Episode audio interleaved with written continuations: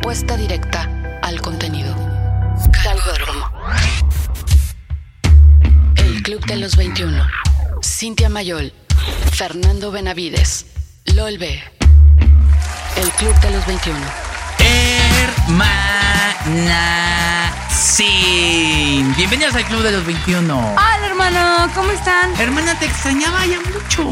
Gracias, hermano. Yo también los extrañé, pero es que estaba De viaje. trabajando. Hermano, no digas eso, porque Hermana, luego pues la es que ya lo dijimos la semana pasada. Ay, hermano, no, pues muy mal, porque luego me comentan en redes sociales, oye, ¿y tú sí estás ahí en el estudio o, mandas tus grabaciones? No, en serio, alguien me preguntó eso y yo, "Mm, no. como como sí los voy". Beatles, cuando ya no se podían ver y ya cada quien enviaba sus grabaciones. Ah, no. no, nosotros sí nos vemos, hermano. Oye, fíjate que mm, lo voy a decir como un chisme. ¿Te acuerdas que hace tiempo en, en W había un programa donde estaban Sopitas, Martín Hernández, Rulo y así? Lo voy a decir como chisme, ¿eh? No lo voy a, no lo voy a asegurar, no, nada más como el chisme que me llegó. Como Mimo Chapoy. Exacta, exactamente. Ok. Este, no, pero yo era, este, ¿yo qué era? Yo era Pedrito Sola, yo era Cintia Sola. Cintia Ajá. Sola. Y luego. Mi- ah, tú eres bisoño. eh, eh, mi moño. Claro, mi moño. Era mi moño. Ah, ok. Ajá, Daniel mi moño. Este, yo soy este Fernando mi moño. De acuerdo. Bueno, el caso es que este voy a decirlo, te digo como chisme nada más. Que al final de ese programa, que era el as- así las cosas, así se llamaba ese programa y fue el, que ahora tiene marketing y risco, ¿no? Este, pero que en un principio estaban todos juntos estos locutores. Ajá. Y al final, Martín estaba en una cabina y Sopitas y Rulo estaban en otra porque ya no se podían. ¿Qué? Bueno, ese me llegó el chisme. Yo no, yo no estuve ahí para corroborarlo, pero me llegó el chisme. Ya no se que era- aguantaban. Que era, onda como los Beatles. Pero yo no lo sé. A mí no, yo nomás paso lo que me dijo mi corresponsal, mi fuente que no voy a revelar. Muchísimas gracias por revelar la información. LOL Vargas. Ah, ah. Oye, este, hubo alguien que se indignó en el club porque hablábamos mal de AMLO y que dijo que iba a regresar cuando ya no es. ¿Pero por qué? ¿Por Twitter o por...? Por Twitter. Ah, Ajá, ok, por de acuerdo. Este, ahora resulta que tenemos también que hablar de bien del, del cabrón este. Hermano, es que Morena nos está pasando un chillo. De hecho, quiero decir que todo lo que ha hecho Morena está increíblemente bien hecho y, hermano, ah, Oye, este, pues bueno, en fin, el caso es que, en efecto, este, decía, decía eh, este mensaje así de, para escuchar las, este, el hate contra AMLO, pues escucho a Loret y escucho a no sé quién y escucho a tal. Pues bueno, quizás es porque está haciendo malas cosas el güey, ¿no? Claro. Ahora resulta que, que no puede. Y por cierto, Carmen Aristegui sacó un artículo en el Reforma diciendo que muy mal hacía López Obrador al, al clasificar a la prensa que no estaba de su lado como prensa, Prensa fifí fifí. y que y, y- y- pero sobre todo al tener como enemigo a alguien de la prensa y decía pues la verdad es que es absurdo que durante todo el tiempo haya sido su enemigo la, la, la mafia del poder Y ahora es la y ahora que él está en, la- en el poder ya no es mafia pero entonces ahora es la prensa y, dice pues la verdad es que es exactamente lo mismo que Fox con Fox News y el problema que tiene contra el New York Times, ¿no? claro.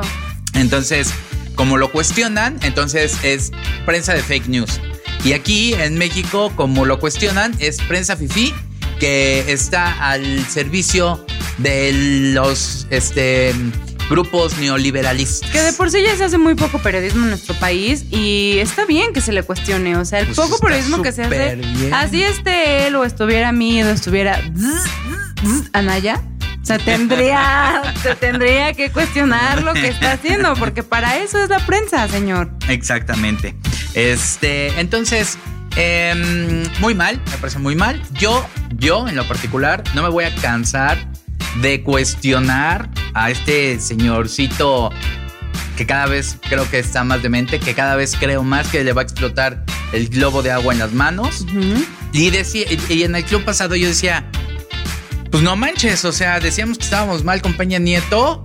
Y, y de hecho esa era la crítica, así de, "Ay, Te la mamaste cuando dijiste que estábamos mejor con Peña Nieto. Yo estoy diciendo que no sabemos si podemos estar todavía peor Que como con este señor que como estábamos. Y el ejemplo que ponía era que habíamos estado, o sea que a nuestros ojos y ante los ojos del mundo, no pudo haber estado peor Estados Unidos que cuando estuvo Bush.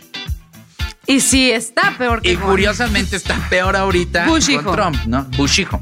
Entonces, este, y ahorita está peor con Trump. Creíamos que estábamos muy mal con Peña Nieto.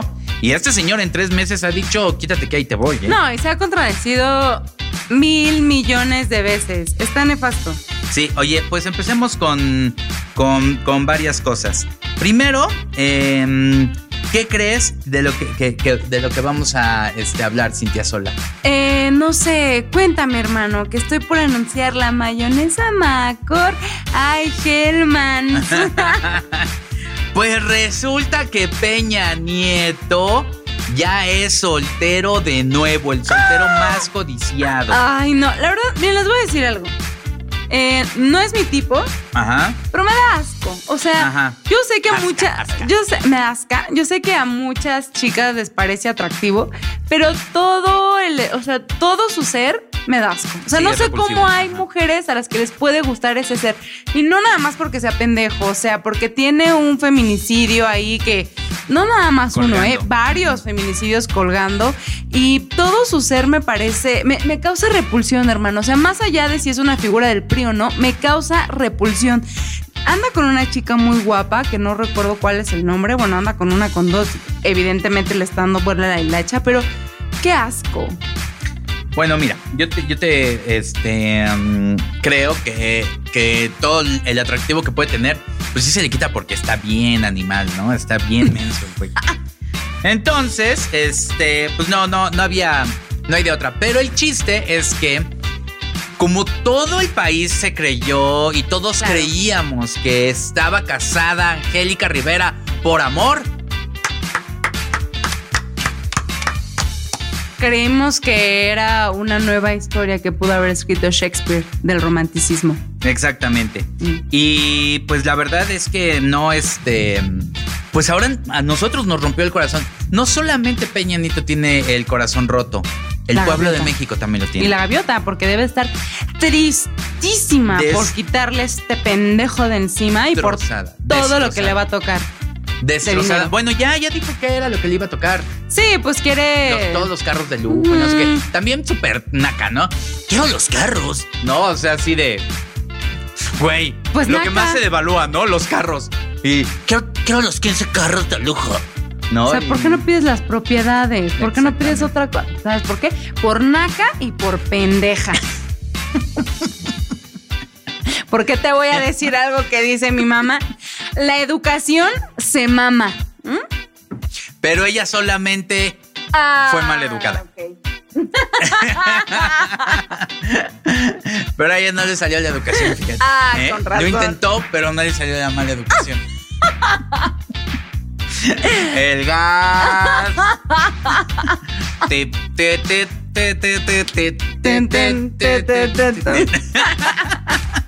Oye, este, bueno, el caso es que, eh, pues, con el, con el corazón partido, el pueblo de México hoy en día está recibiendo esta noticia. Y déjenme decirles que en estos días lo que ha caído del cielo no son gotas de lluvia, son lágrimas, lágrimas del pueblo de México que vio Claro.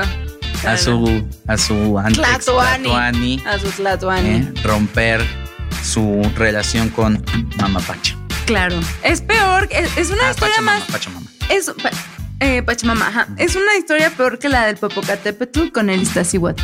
Pero muy parecida. Muy parecida. Muy porque parecida. Se amaban, se esperaron, hubo romance y no culminó bien. Exactamente. Eh, ¿Y, y por qué? Por la calentura de Peña Nieto. Claro. Porque ella lo amaba tanto.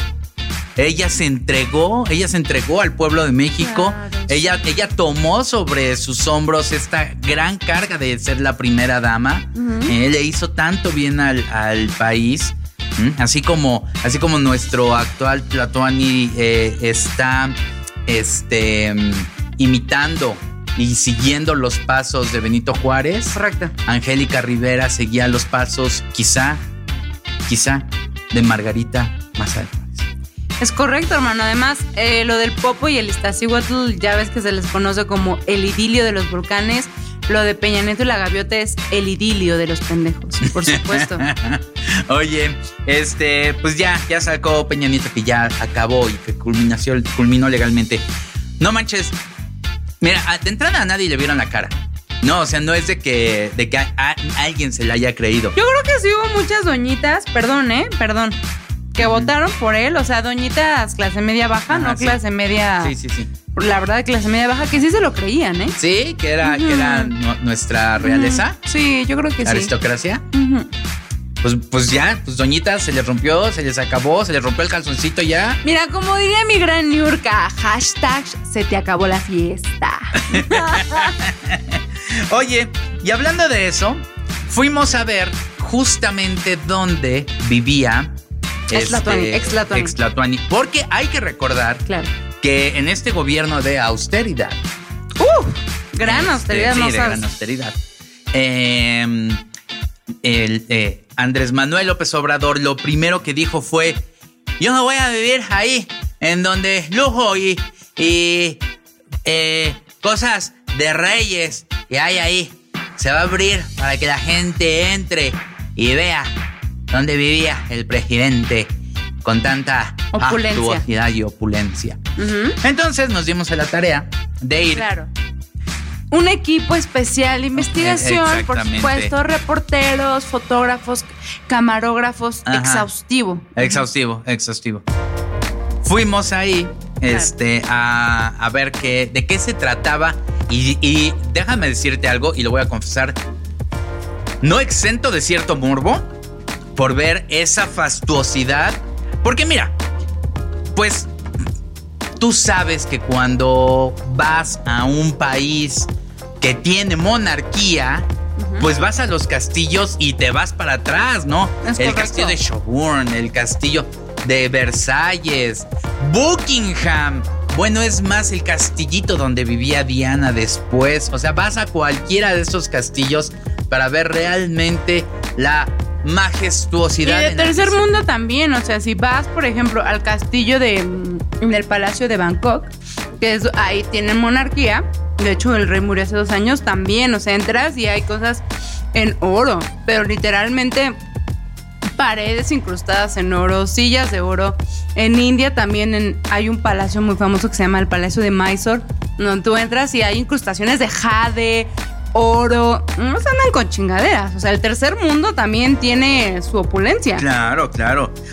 O nada más yo iba pensando, me voy a encontrar cuando se abran estas majestuosas puertas, me voy a encontrar con la ciudad perdida. Por supuesto. La ciudad, la ciudad perdida La de ciudad Pekín. de oro. Este, pero de, de, mm, de México. O sea, yo ya decía, ¿dónde están los sirvientes que me van a llevar cargando en un carruaje? Sobre sus hombros. Y no, ¿sí fue o no fue así?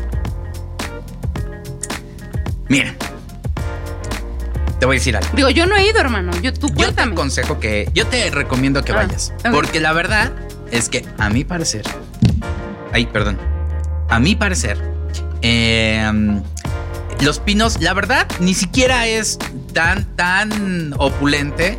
No es un lugar cabroncísimo. No viven o no vivían los presidentes derrochando lo que todo mundo creíamos que pasaba. Claro. Porque aparte, como era un lugar prohibido en el sentido que pues Sí, era no lugar, podías entrar. no podías entrar, pues ahí estaba el presidente y estaba siempre resguardado por los militares y todo.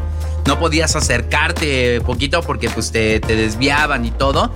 Pues claro que pensabas que adentro ah, estaba el Taj Mahal.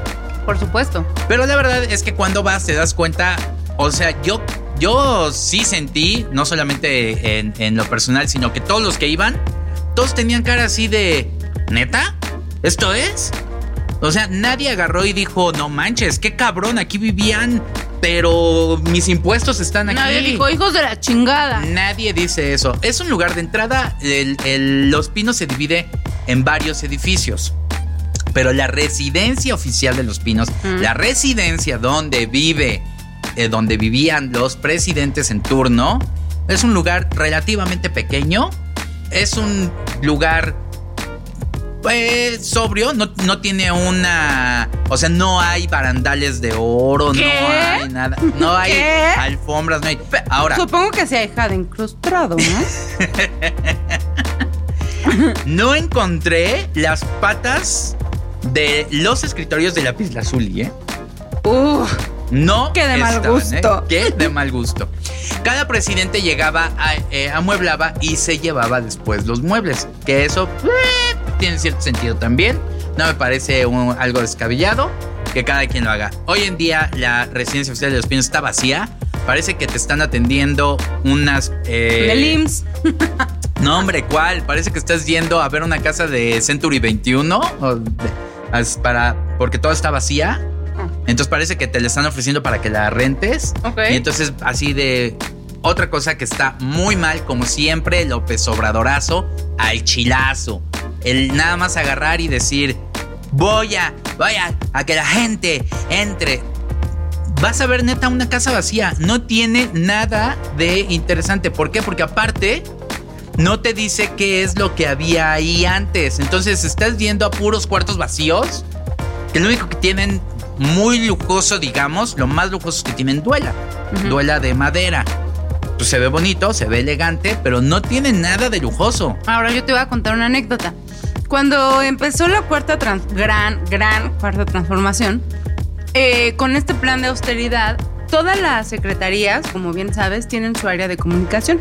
Es decir, la Secretaría de Gobierno, la Secretaría de Agricultura tienen su área de comunicación. Ah, El presidente tiene su propia área de comunicación. Entonces, la idea es em, que hagan boletines y sobre todo que lleven a cabo la logística de estas pequeñas cosas. Por ejemplo, en, cuando tú llegas a recintos históricos, ahora quien se tendría que encargar de poner este, toda la información pues sería la Secretaría de Cultura Ajá. que en teoría pues ya no sucede porque quien lo hacía eran las, o sea, no sé por qué, por las secretarías de comunicación. Entonces, cuando se dijo, se van a abrir los pinos, sí hubo alguien que dijo, ok, sí, pero ¿qué vamos a exponer? ¿Qué vamos a poner? Exactamente. ¿Cuál va a ser el plus? O sea, Claro. ni modo que nada más sea la casa. Es que no podemos comprar nada, no podemos hacer nada. Bueno, no sé si lo dijo él o alguien de... Porque seguramente alguien le dijo, oiga, pero necesitamos comprar algo. Y él dijo, no, vamos a vivir en austeridad. Perfecto. Entonces dijo, bueno, mínimo tenemos que hacer una reseña, tenemos que poner una plaquita, Claro. ¿verdad? Ajá. Cuando tú vas al Museo de Antropología, pues ves hasta en English, así de que, this was the... Ajá. sí. Bueno, no podemos gastar en eso. ¿Y por qué vamos a estar diciendo lo que estuvieron haciendo otras personas? Pero de eso se encargaban las pequeñas dependencias de comunicación que ya ni existen, que por eso está de la chingada sus pinches este, conferencias, porque no hay ni siquiera un equipo de comunicación a quien canalicen los boletines, quien les diga quién se va, que les diga de qué va a tratar, que les dé, o sea, no existe. Al eso. chilazo. Al, chila- Todo está al chilamlo. Al chilazo. al chilamlo. Este, en efecto, vas, todos los puertos están vacíos, no ves nada. Eh, en cada edificio, eso sí, hay como salas de juntas de estas que son como baladas grandes, todas de diferentes tamaños. Ah, pues como la que tenemos aquí en Galgo, ¿no? Uy, sí. Ok. Este, y eso es lo más, esto es lo más que, o sea, lo más lujoso que puedes ver. Son estas salas que la verdad no me parece lujoso porque era donde se reúne el presidente con gobernadores o con su gabinete o con los generales. O sea, espérate, también estás hablando del presidente de un país. Tampoco se va a reunir ahí en la sala mientras está con la tetera y sirviéndoles un cafecito o un tecito de esos de bolsita. Totalmente de acuerdo. Entonces, este, no hay, no existe Sí, no te reúnes con. Angela Merkel así de que en la alfombra. Exactamente, exactamente. Y eso tenía un- una formalidad, o sea, es ese palacio, digamos, de gobierno, bueno, no, el- la residencia oficial, pues, neta de verdad, parece que estás en el camino real nada más, ¿eh? O sea, no hay otra cosa. Y otra cosa es que la residencia oficial solamente era en la parte de arriba, es un edificio de dos pisos. Ah. La parte de abajo eran oficinas, la parte de arriba era donde vivían y donde estaban toda la prole de los Peña Nietos y cosas así. Ujú. Pero la neta es que en el edificio de al lado es cosa de, de oficinas de gobierno, en el otro edificio son cosas de gobierno que ahora todas están vacías. y ahora neta nada más estás yendo como a casas del Infonavit a ver cuál es la que te gusta. Claro. Entonces, es, fue una pendejada que, que hiciera AMLO eso porque me parece que inclusive se disparó en el pie al estar diciendo todo el tiempo que el presidente vivía en una cosa muy lujosa, cuando la neta vas y dices, "Eh, pues si aquí vivía, pues la neta, la neta. O sea, como no tiene incrustaciones de rubí, yo tengo incrustaciones de rubí en mi baño, hermano. Pero aparte, debe estar gastando ahorita más en habilitar Palacio Nacional que en que es más lujoso, la neta, que este que un lugar que estaba ya acondicionado para hacer una casa habitación.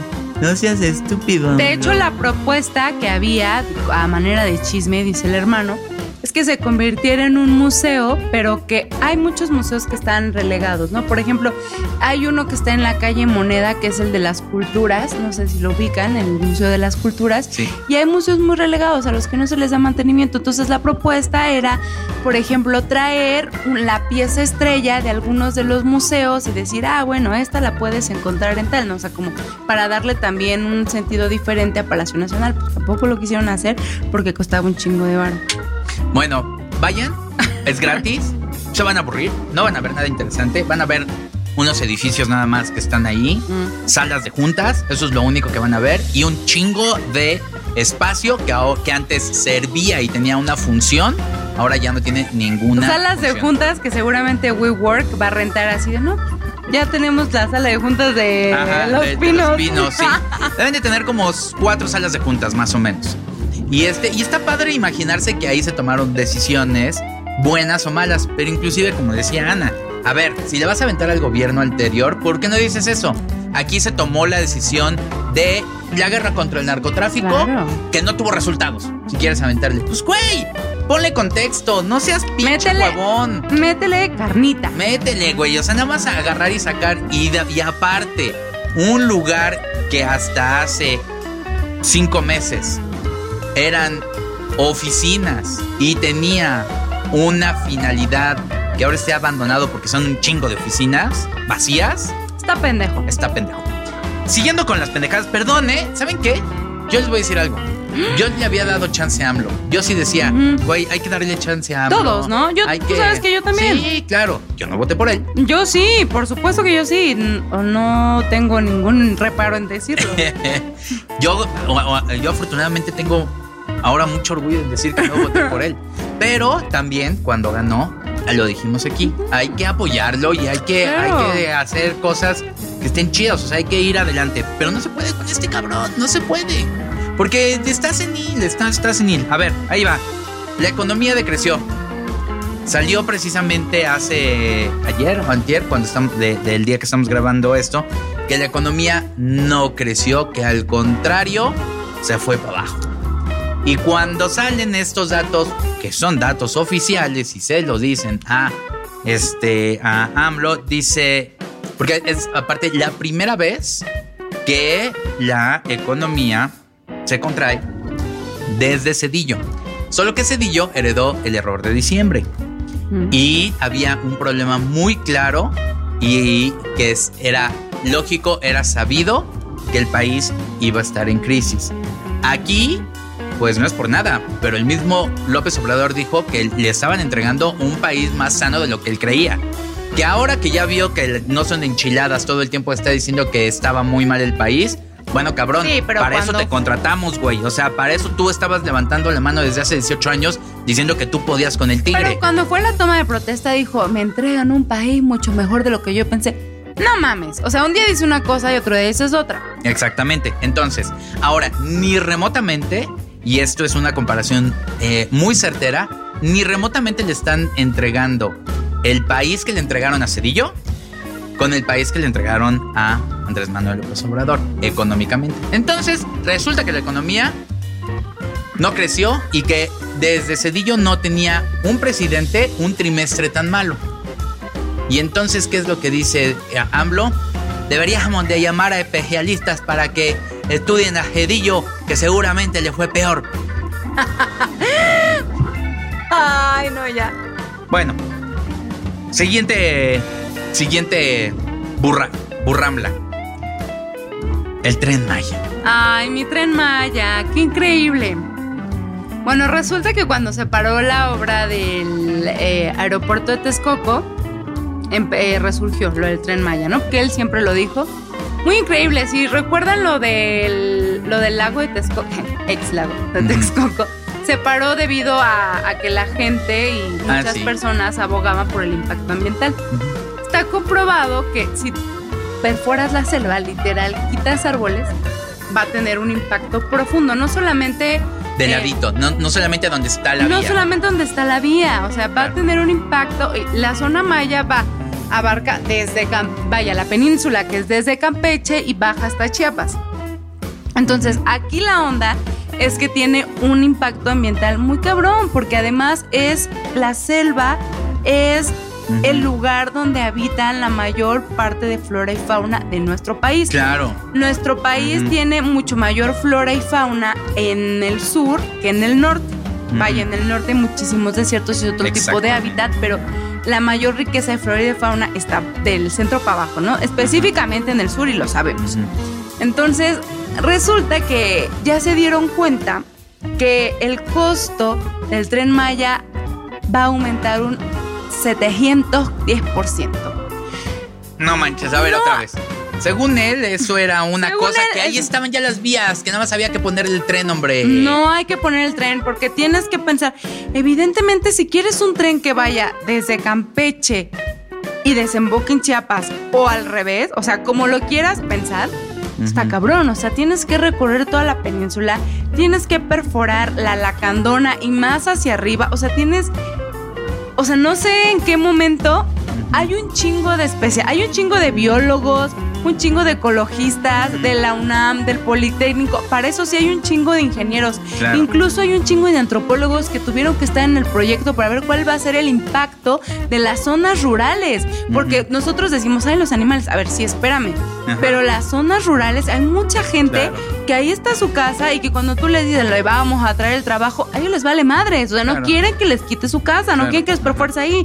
Y se vale, o sea, porque la concepción de la vida eh, en el sur con la naturaleza es completamente diferente a como nosotros la concebimos. Claro. Entonces, incrementó un 710% porque no solamente están las vías, hay que construir un chingo de tramo.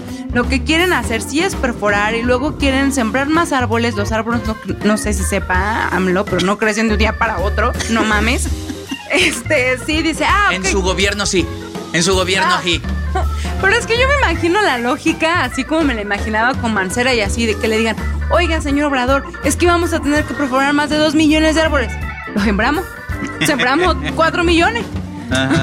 y él piensa que, los riegas y que chinga crece, no, no, no sabe el proceso que tarda, no sabe que tardan más de 20 años, por ejemplo, ¿no? En realmente tener un árbol. bueno, igual y si no crecen, es culpa del sistema neoliberal que le entregó un país en el cual no crecen los árboles a la velocidad a la que él esperaba. Seguramente, hermano, seguramente. Seguramente. Oye, este, ah, pero este 710%. 710% se incrementó el costo, entonces yo no, no, concibo que se vaya a hacer, ¿eh? Para mí, no, no, no sé. Pues quién sabe, este señor es muy, muy berrinchudito. Porque, por ejemplo, ya salió que también por los estudios, el aeropuerto. Gran aeropuerto. El gran aeropuerto ahora de Santa Lucía va a costar 66% más que el que iba a construirse en Texcoco. ¿Por qué? Básicamente porque cuando tú cancelas uno de los mayores proyectos del país que iba a tener esa envergadura y que iba a causar un impacto económico de tal magnitud y echas a andar a inversionistas a nivel mundial, los contratos dicen que si tú cancelas el proyecto tienes que pagar una indemnización, porque muchos están poniendo ya su paro y ya no la pueden perder. Entonces, tienes que pagarles y tienes que pagar una indemnización. Esa indemnización es muy cara. Aparte de que los famosos estudios de Santa Elena que nunca han existido porque no existen. Es que eso es lo que no concibo. Hay un chingo de profesionistas cabrones de nuestro país. ¿Cómo que no hay ni un puto estudio? ¿Cómo que no hay ni un puto estudio? No hay ni un puto ingeniero ahí. Pues es que más bien nunca los mandaron a hacer porque ese estudio, ese aeropuerto Nunca tenía esa finalidad. Ahora bien, de repente salió este famoso cerro, que no lo habían tomado en consideración. Hermano, es O que sea, no se veía. No se veía. El, el- el cerro neoliberal. El Claro. cerro neoliberal. Pero el pendejo de López Obrador salió y todavía se ríe el güey y dice, claro que se tomó en consideración hace 50 años. Ahí, los que hicieron el aeropuerto. El que está ahí, el aeropuerto militar. Sí, pendejo. No es lo mismo un aeropuerto militar a un aeropuerto comercial con un número de tráfico cientos de veces mayor al que ibas a tener con un aeropuerto que nada más necesitaba aterrizar aviones militares. Agarra el pedo, cabrón. Pero aparte, el hecho de que quiera hacer ese aeropuerto austero, como bien diría Denise Dresser, en lugar de un aeropuerto faraónico, tiene más consecuencias de las que se creía. De entrada, Dicen que solamente dos aerolíneas se van a ir para este aeropuerto de Santa Lucía. Pero no se va a ir, obviamente, Aeroméxico, ni se va a ir ninguna de las grandes. Entonces, va a ser un aeropuerto como el que fue de Toluca, pero también tienen que hacer más grande el de Toluca. Tienen que meterle dinero al de Querétaro. Tienen que hacer vías de acceso para Santa Lucía. Y tienen que resolver la logística de transporte, de traslados, de conexiones entre todos estos aeropuertos en lugar de que fuera en uno solo que ya tenía resuelto todo eso. Mi hermano, yo te voy a criticar durísimo porque yo creo que no estás considerando que quieren hacer un aeropuerto como Singapur. Que tienen cuatro aeropuertos juntos y entonces tú vas de un tren bala al otro y te conecta en cinco minutos de un aeropuerto B al C. Y, sa- o sea, hermano, igual eso es lo que quiere hacer él. Es que ya quiere ser el primer razón. mundo. Tienes razón, Es que tú no sabes eso. Soy un, o sea, soy un bruto, soy un bruto. soy un hermano, bruto. carajo. Siguiente punto, escuela fe y ciencia. Hermana, Ay, qué increíble. Es que ¿sabes qué? Lo que está cabrón. Ni Peña Nieto nos daba tantos temas.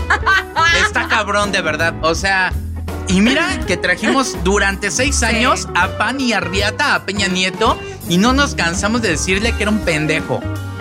Todo Totalmente el tiempo. Seis años presente. Pendejo Peña Nieto en el Club de los 21. Y no nos daba tanto material como. Y es que AMLO. sabes qué? que Peña Nieto no hacía declaraciones. Este güey sale todos los pinches días y dice una cosa diferente de la que ya dijo. Precisamente es lo que me llama mucho la atención. Que digo, es que un día dice una cosa, otro día dice otra, y todos los días eh, nos gobierna un tlatoani diferente. Todos los días. Todos los días. Porque resulta que primero quiere sacar su constitución moralista. Gracias. Este, yo no sé en dónde quedó su estado laico de Benito Juárez. Yo no sé en dónde quedaron las leyes de reforma. Yo no sé, se las cruzó por el pene, no sé qué. Pero hizo. ¿cómo? Si admira un montón a Juárez y a No las sé, leyes de no sé. que precisamente lo que hicieron fue sacar y dividir iglesia-estado. Hermano, pues no sé de dónde se lo saca, pero él quiere su constitución moral y él se reúne al día siguiente con los del clero. Yo no sé qué pensaría Juárez, no tengo ni la menor idea, pero resulta que eso hace un día y al otro día dice que, lo dijo muy bien, que eh, le preguntaron sobre la educación sexual en las escuelas y dijo que la educación sexual debe de ir acompañada por la ciencia, que no debe ser cuestión de fe y que se les debe de decir a los, eh, a los alumnos que usen condón, que usen preservativos y demás. O sea, que, que esté respaldado. Que esté respaldado. Por la ciencia, por estudios de ciencia. Por, muy bien, perfecto, perfecto. ¿Sí? ¿Está bien? Sí, está bien. ¿Y por qué no hacen lo mismo con todos los otros proyectos también? Exacto. O sea, ¿por qué no pone todos los estudios de ¿Por qué ciencia no para el aeropuerto y para el tren Maya y para todo lo demás que está tantas haciendo? personas preparadas, sobrepreparadas en este país. ¿Y por qué no pone a científicos para que vean el impacto ecológico, el impacto antropológico, el social? ¿Por qué no? O sea, es lo que no entiendo. ¿Por qué no hace exactamente lo Porque mismo? ahí no hay business, porque se hace pendejo, pero bien que el grupo Romo, que está ahí, pues no se iba a llevar la misma No. tajada. Algo bien importante, hablando del aeropuerto, que el aeropuerto ya estaba eh, con un avance muy grande. ¿Sabías y se filtró que en una carta hecha de hecho a manita, este Slim le dijo a Andrés Manuel, yo, o sea, ya no pongas nada. Yo voy a poner todo el costo del aeropuerto. Yo asumo el riesgo y yo pongo todo el barro. Ya no te preocupes. no tienes por qué pensar que te va a costar más. Es que eso es, si ya todo el país es slim, ahora, el problema aquí también gradual de Obrador es que todo lo que está mal, todo lo que está corrupto, se va a la mierda. No, cabrón. Lo que tienes que hacer es darle seguimiento, revisarlo, porque si las guarderías están corruptas, las mandas a la mierda. si el aeropuerto, las licitaciones están corruptas, las mandas a la mierda. Güey, lo único que tenías que hacer, discúlpame, era poner en una balanza. ¿Qué vas a perder? O sea, yo no soy ingeniera, vaya, pero es cuestión de lógica. ¿Vas a perder o vas a ganar? Ahora, si vas a perder más, si tiene que seguir el aeropuerto, cabrón, revisa las licitaciones. Igual con la reforma energética, igual con la reforma educativa. Güey, tienes que hacer una revisión. No, te- no, ya, lo vamos a eliminar. Güey, ¿cuánto dinero le costó a este pinche país la reforma educativa? No es porque yo esté a favor, pero cabrón, hay que darle un seguimiento a las cosas. O sea, si no, nunca tenemos un proyecto de nación, nunca. Pero aparte está cabrón, porque el tren Maya, el aeropuerto Santa Lucía son licitaciones igualmente este, cerradas y, e igualmente amañadas. Entonces, Y- a ver, cabrón, ¿dónde está tu pinche país? ¿Y quién va a tener? la- ¿Quién chingados va a tener? Ok, mira, te voy a decir algo. Ya se cerró el aeropuerto Santa Lucía. Ya perdieron el aeropuerto de Texcoco. Yo como inversionista ya le perdí. Pero ¿sabes quién va a invertir en el Santa Lucía? Los mismos pendejos a los que les tuviste que pagar indemnización porque cerraste el aeropuerto de Texcoco. Es decir, Grupo Inbursa, Salinas Pliego, alguno que otro extranjero. Pues sí, güey. O sea, Shell. ¿Quién te va a invertir? La misma gente que tiene dinero en este pinche O sea, nada más les diste dinero para que inviertan y vuelvan a ganar es el doble. Lo, es lo mismo. O sea, no, no creo que vaya a ser un escrutinio de, ah, no, es que, porque me acuerdo, eso sí me acuerdo en una conferencia que yo estuve, eh, este mm, Slim dijo que, que él no tenía ni un peso en el aeropuerto de Texcoco. Dijo muy inteligente, muy absurdamente, que lo tenía Grupo Inbursa, que no lo tenía él. Ok, ahora ya no va a estar Grupo Inbursa, ahora lo va a tener Grupo Carso, que es lo pinche mismo. No, no me jodas. Bueno, pues el caso es que no solamente va a ser más caro el aeropuerto, 66% más caro, sino que pues nada más le está cagando. Y por último, para terminar esta, esta, este, pues pasadita que le estamos dando a este, este señor cara de nalga, ¿no? Oye, no, hermano, fíjate que he visto nalgas mejores.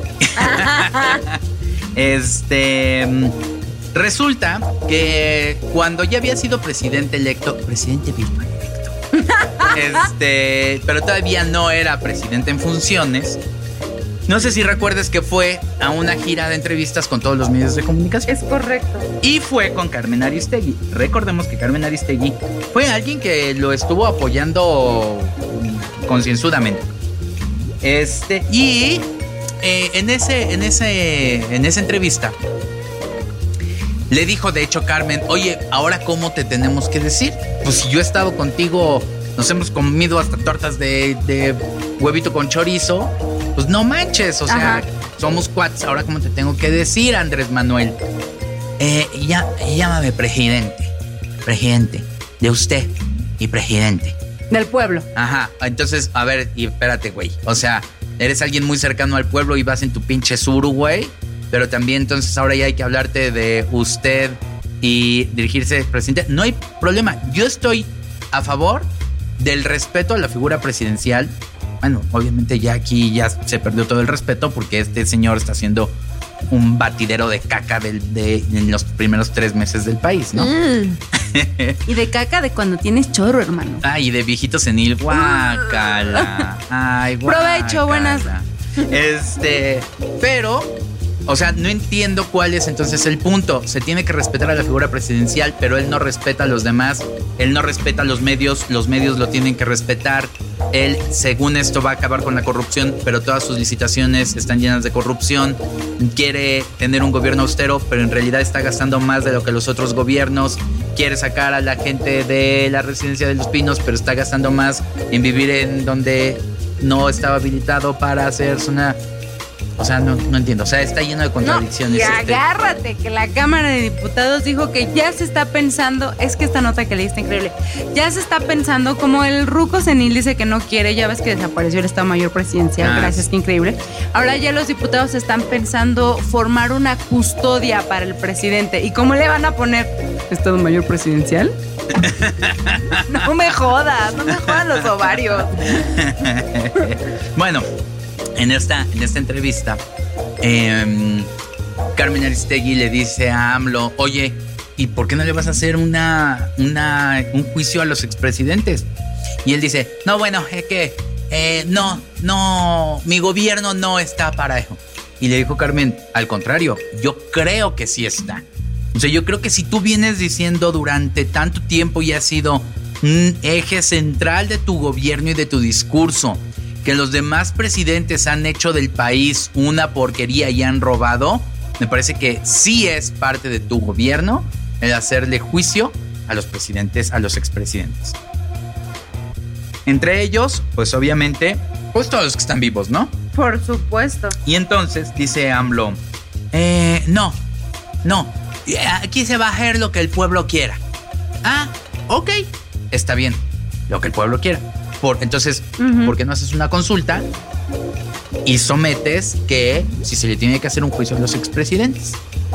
Pero comprométete. Y ahí, y pueden buscar esa, esa entrevista, eh, dice AMLO, yo, yo me comprometo. A ver, fírmalo. O sea, aquí, y, se lo hizo firmar en ese momento. A ver, aquí está. Que en marzo tú vas a hacer una consulta para enjuiciar a los expresidentes. Eh, pero es que. No, a ver, güey, ¿lo vas a hacer o no? Sí, y yo lo voy a hacer, ¿te comprometes? Sí, yo me comprometo. Firmado aquí, está grabado. Sí, está grabado.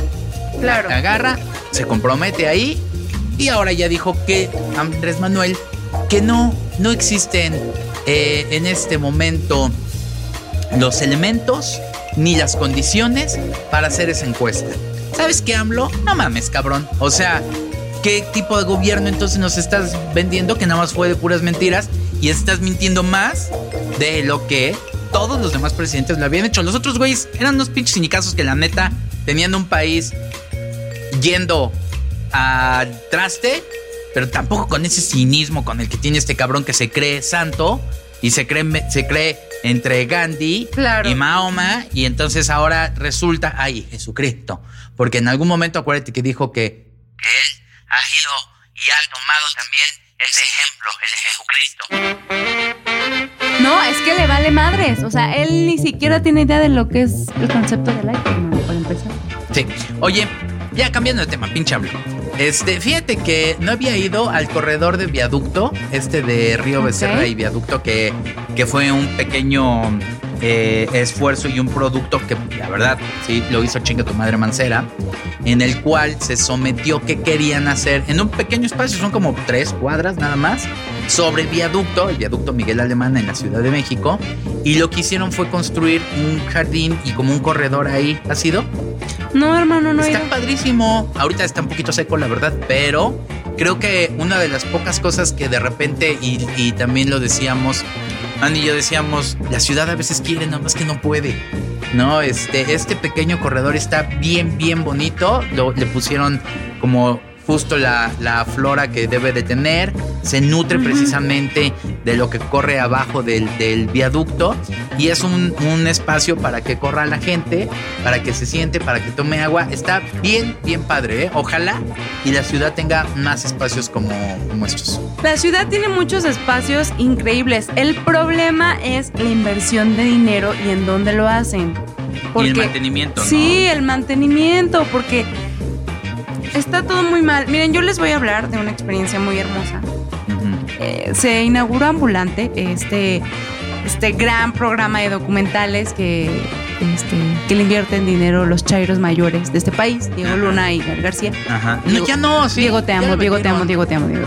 Este, ¿Ya Diego te amo. Ah, sí, ya lo vendieron, pero ellos son también accionistas. Ah, ok. Ellos son accionistas, solo que ellos ya no llevan el proyecto. Ajá. Entonces, Ambulante eh, lleva 14, cumple 14 años. Órale.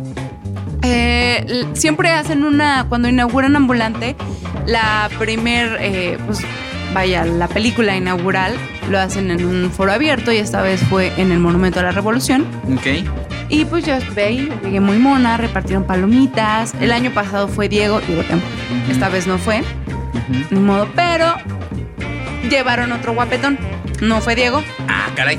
¿No fue Guy tampoco entonces? No, no, ese también está guapo, pero. Ajá. Mm, mm, mm, Adivina, alguien, ¿Alguien un más? actor, un ¿Alguien? actor, un gran actor. Así guapo y todo. Pues, a mí no me parece guapo. pero- Robert Downey Jr., No, hermano. el que le hace de Thor, No, hermano. el que le hace de Capitán América. Alguien más mamado. ¡Ay, güey! De hecho, se encueraba. Hacía espectáculos encuerado. No manches, Thor. Digo, Hulk. No, Hulk hermano. hace espectáculos encuerado. ¿No? Ajá.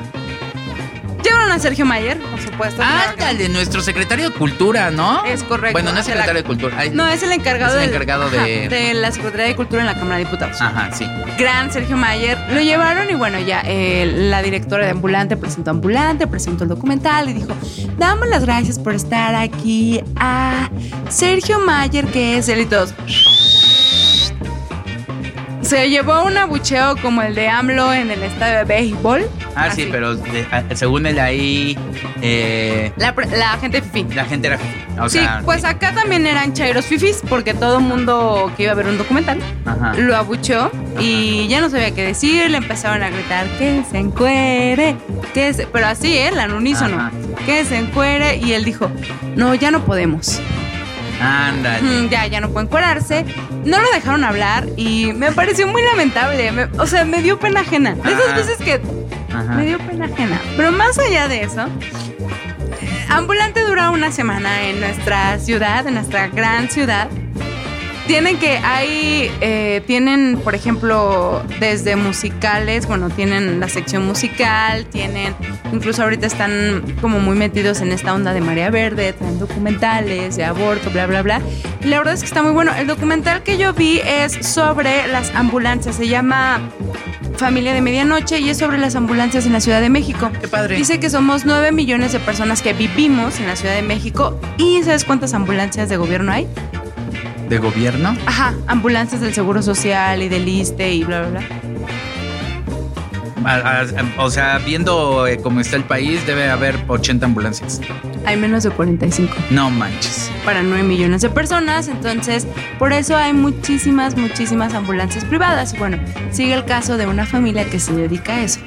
Ándale. Ah, bueno, pues Está está, padre. interesante. Oye, y hablando de otros espectáculos, vino Greta Van Fleet. Dios mía, hermano, ¿y fuiste? Sí, Greta Van Fleet, esta banda de Michigan, eh, que es algo curioso. Eh, cuando fuimos al, al concierto, había mucho, ahora sí que mucho chavo, pero también estábamos asistiendo o, o asistimos gente que ya no nos da para, para ir al Vive Latino porque ya, ya rucos, porque ya se te revientan las patas, la neta, a mitad del concierto o del festival. No creo, hermano. Sí, hermano, sí, la verdad, sí, ya, ya, ya no da y, y te, y te empieza a deshidratar antes que los demás y todo. Y ya no estás como para ver este, a, a Miley Cyrus al mismo tiempo que a este, los, killers, los Killers. Oye, que por cierto, ya no sé si se va a hacer Woodstock o no. Lo habían cancelado. Antier lo cancelaron. Woodstock, que la verdad su cartel estaba medio pincha, aunque tenía a Robert Plant y precisamente a Greta Van Fleet y a The Killers y a Santana, también estaba Miley Cyrus. Oye, yo he escuchado muchas críticas. Digo, a mí Greta Van Fleet me gusta, ¿eh? Digo, no es también que yo tenga un gusto musical melómano suculento, pero he escuchado muchas críticas a Greta Van Fleet porque dicen que es una copia del Zeppelin. Le pregunto al experto. Totalmente. ¿Y eso está mal? No, O sea, eso está bien. Justamente lo que decíamos es que mm, es una bocanada de aire fresco para ese tipo de rock. Ok. ¿Por qué? Porque la neta es que los que nos gusta eso, eh, cuando lo vamos a ver, pues vamos a ver a las bandas que lo hicieron en los 70s, que son señores que ahorita ya tienen 70 años y que ya tampoco, de no ser Mick Jagger, no tienen energía. Ah, pero la tienen misma pacto con Sí, el un pacto con el diablo. Pero pues vas a ver a todas estas bandas que en realidad pues ya están grandes, ya tienen un colmillazo, pero no tienen la misma energía. Y ver a Greta Van Fleet, vas a ver a chavitos de 22 años que les late esa música, que están tocando con todo el poder y que tienen toda la actitud como si estuvieras viendo a Led Zeppelin. No a Robert Plant hoy en día, que está cabrón ver a Robert Plant, pero Robert Plant ya no tiene energía precisamente pues porque ya está en otro carril. Ya, ya fue. Y ellos, la neta, es que está bien chido. Y está padre que también gente de 23 años vea a estos chavitos y diga, güey, está chido. Porque no es lo mismo que una chavita agarre y vea a Robert Plant Panzón en el escenario, a que vea a estos güeyes que están todos fit No, o sea, cantando y aventando rosas en el escenario y tocando cabrón rock and roll. Entonces está chingón. o sea, me parece que el, eh, bandas como Greta Van Fleet son súper necesarias. Tuvo dos llenos totales en la Ciudad de México, en el Teatro Metropolitan. Y muy bien. Y se escuchaba bien. No se bien. escuchaba bien porque el, el Metropolitan es un lugar difícil. Es una banda que todavía no se puede dar, siento yo, el lujo de tener todo como a la super perfección. Es una banda de rock crudo. Entonces también no es de que se escuchara a la perfección el bajo y una guitarra y... O sea, no, sí se escuchaba como un poquito caótico, pero la verdad es que se las perdonas por la actitud que tienen y muy bien Greta Van Fleet. Curiosamente tienen, creo que un disco y un EP, ¿eh? O sea, no tienen mucho, mucho material. Pues les dieron un Grammy por Sí, este, claro. mejor banda. Sí, de rock, De ajá. ajá. Y este, pero la neta, la neta, muy bien armado Yo su lo que he espectáculo. escuchado sí me gusta. Muy pero- bien, muy, muy, muy bien armado Ok. espectáculo. Muy cagado porque deben de... Ya, eso es otra. Tienen como seis sencillos. O sea, uno creería que no, pero tienen, al menos tienen cinco sencillos. Ok. Cinco sencillos con un disco y un EP, no manches. O sea, no los tiene ni Jesse y Joy. Y entonces, curiosamente, yo creo que deben de tener como seis sencillos los de Greta Van Fleet. Y este, y entonces, algo muy cabrón. Empezaron el concierto y aventaron los cinco sencillos de un madrazo. O sea, no los distribuyeron. Y luego yo dije, no manches, ¿cómo van a llegar al final? ¿Cómo Y van a curiosamente- sostener el Sí? ¿cómo van a sostenerlo? Y sí, lo hacen con un muy buen este, set que, que, que mantienen muy sencilla la iluminación. El otro sencillo lo dejan ya para el, el yo creo que el encore y se acabó, ¿eh? No dura mucho el concierto, pero muy bien, muy bien, muy bien. Qué bueno, hermano. Hace falta ver ese tipo de bandas. Qué bueno, me da gusto que te hayas divertido. Sí, gracias. Uno que ya está mayor. Oye, este, ya nos vamos. Ya nos vamos, pero de verdad vayan, los invito ampliamente a ver Ambulante. Está en, en Cinépolis y lo pueden encontrar en la sala de arte, pueden ir al Museo del Chopo, en la Cineteca, o sea, sí hay opciones para que lo vean. Está este también en el, ¿cómo se llama? En el cinematógrafo del Chopo también lo pueden ver, en el de la UNAM, en la UBA. Vayan, véanlo, porque el documental es de verdad un trabajo muy cabrón cinematográfico para el que las personas se tardan tres años, cuatro años, tienen mucho material claro. y la edición es una maravilla. Entonces, y hay muchos trabajos mexicanos bien hechos. Ahora ya va, está bien. Ahí está la recomendación. Nos vemos este mm, dentro de ocho días. Bueno, nos escuchamos. Muchas gracias a toda la gente. ¿Sabes qué auguro? Un, una temporada del club de mucha bilis por lo que estamos viviendo. Este, y también la llamada es para ser muy críticos. O sea, el país ya no está para dejar pasar malas cosas. Justo, y el otro programa voy a hacer una crítica hacia el Mijis. ¿Va? Ah, órale, con, va. con lo del Mijis. Y sabes que también hay que traer cortita a Shanebaum, Sí, totalmente. ¿no? Que se me hace que está medio apendejadona por ahí. Turbo, turbo. Ujú. Entonces, este, pues, seamos, seamos duros con, con nuestros gobernantes, porque la neta, pues tampoco vamos a tener muchos chances más si, si la siguen cagando como la están cagando. Totalmente, hermano. Hermana, arroba, Arroba hija de la, arroba el club de los 21, arroba Lola Tónica. arroba mimoso1 y en Instagram, club de los 21. Adiós. Nos vemos. Gracias, Aldo. Gracias, Ana. Bye. El galgo que escogiste ha concluido la carrera en primer lugar. Puedes apostar por él en su siguiente entrega, Galgódromo. El Club de los 21. Cintia Mayol, Fernando Benavides, Lolbe. El Club de los 21.